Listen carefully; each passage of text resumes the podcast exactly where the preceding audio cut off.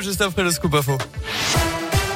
On parlait de la neige, soyez prudents sur les hauteurs de nos départements avec toujours donc de la neige et du verglas à certains endroits, circulation qui peut être compliquée. Malgré tout malgré tout, tout est rentré dans l'ordre hein, sur la 89 entre le Puy-de-Dôme et la Loire. Je rappelle que l'autoroute était fermée hier soir entre le péage de Martre d'Artière jusqu'aux portes de Clermont et jusqu'au nœud de Nervieux côté Loire. Vinci Autoroute qui a rouvert cette portion tôt ce matin après d'ultimes opérations de déneigement. Des centaines d'automobilistes s'étaient retrouvés coincés dans leur voiture par les importantes chutes de neige. À la une, l'inquiétude autour du variant Omicron, plus encore que le Delta, qualifié d'inquiétant pour l'Organisation mondiale de la santé.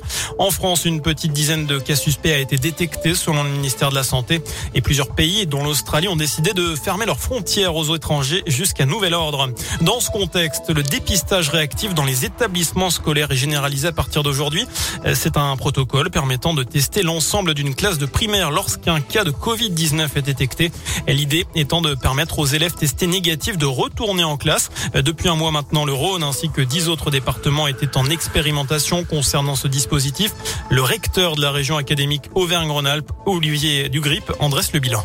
Ça s'est bien passé. Euh, nous avons réussi à établir un partenariat très actif avec les laboratoires de biologie.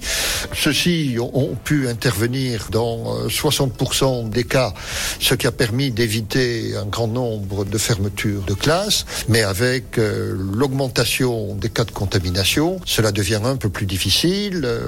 Le pourcentage baisse régulièrement, d'où l'intérêt des nouvelles mesures et de la possibilité qui est donnée aux familles de faire euh, elles-mêmes tester leur enfant. 175 fermetures de classes auraient donc été évitées depuis la mise en place de l'expérimentation dans le Rhône.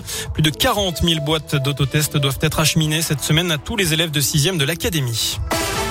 Dans le reste de l'actu, 18 mois de prison ferme pour un jeune clermontois de 25 ans, schizophrène et toxicomane. Il avait commis une dizaine de cambriolages à Clermont et Chamalières en octobre et 2020 et juin dernier. Il a été maintenu en détention par le tribunal correctionnel.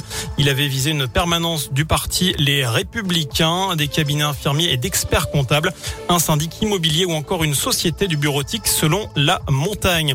Voilà pour euh, ces informations. Voilà pour l'essentiel de l'actu. Puis un petit mot de sport également également du foot. Jour J euh, pour le Ballon d'Or. Karim Benzema fait partie des favoris avec Robert Lewandowski et l'inévitable euh, eh bien Lionel Messi qui pourrait remporter son septième Ballon d'Or. Lui qui a délivré trois passes décisives hier lors de la victoire du PSG à Saint-Etienne. Alors Benzema, est-ce qu'il mérite de remporter le Ballon d'Or? C'est la question du jour sur radioscoop.com. Vous avez jusqu'à 19h euh, bien pour répondre sur notre site internet. Je suis sûr que Nico, vous avez votre petit avis. Oui, bien sûr, je veux dire que oui. Voilà. Et eh ben voilà, c'est dit. Merci.